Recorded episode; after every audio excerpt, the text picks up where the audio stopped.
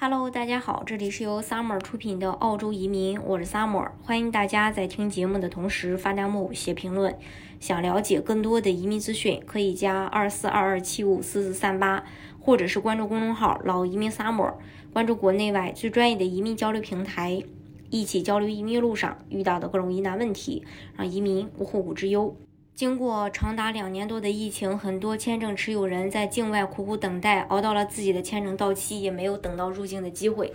之前澳洲移民局给出了会给符合要求的四八五、四九八以及四九幺和四九四的签证持有人自动延长签证时长，可以让之前疫情无法入境澳洲而白白浪费了签证的小伙伴们能够重新回到澳洲。而且，对于一些符合特定要求的签证持有人，还可以再次获取同等签证有效期的同类签证。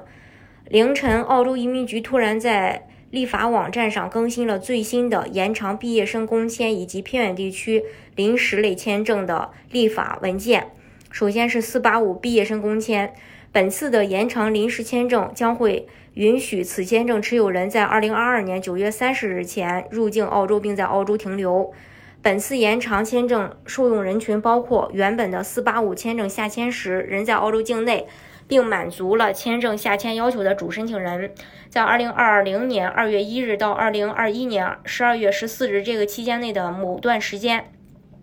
签证持有人在澳洲境外，那么这部分签证持有人将可以在2022年10月1日之前入境澳洲并停留。当然，签证持有人还要保证签证在十月一日前没有被取消，或者没有申请其他的实质性签证而覆盖了此签证。四八五签证的副申请人，如果之前四八五签证的主申请人满足了上面的要求，那么副申请人也同样受用。第二类是四八九偏远地区，呃，这个临时签证。对于原先和现有的四八九签证，在二零二零年二月一日至二零二一年十二月十四日这个期间内依然有效，并且在这个期间内，当时在境外的持有人临时签证将允许符合上述要求的四八九持有人在下签日期的七年内自由出入澳洲。但本次的补偿不受用于签证在二零二二年二月十八日之前被取消，并且已经入境了澳洲的持有人。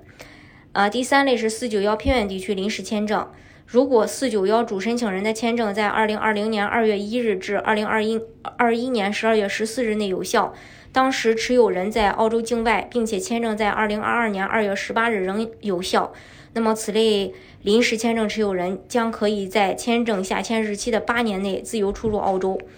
二，如果副申请人的签证是在二零二二年二月十八日之前下签。并且在这一天仍然有效，只要主申请人满足了上面的要求，那么副申请人同样可以在和主申请人一起获得同样的八年签证补偿。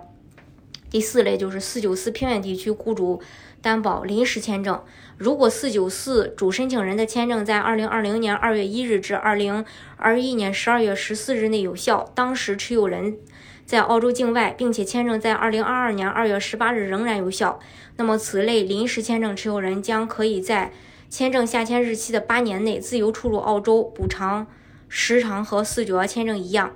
第二，如果副申请人的签证是在二零二二年二月十八日之前下签，并且在这一天仍然有效，只要主申请人满足了上面的要求，那么副申请人同样可以和主申请人一起获得同样的八年签证补偿。此次的法呃这个，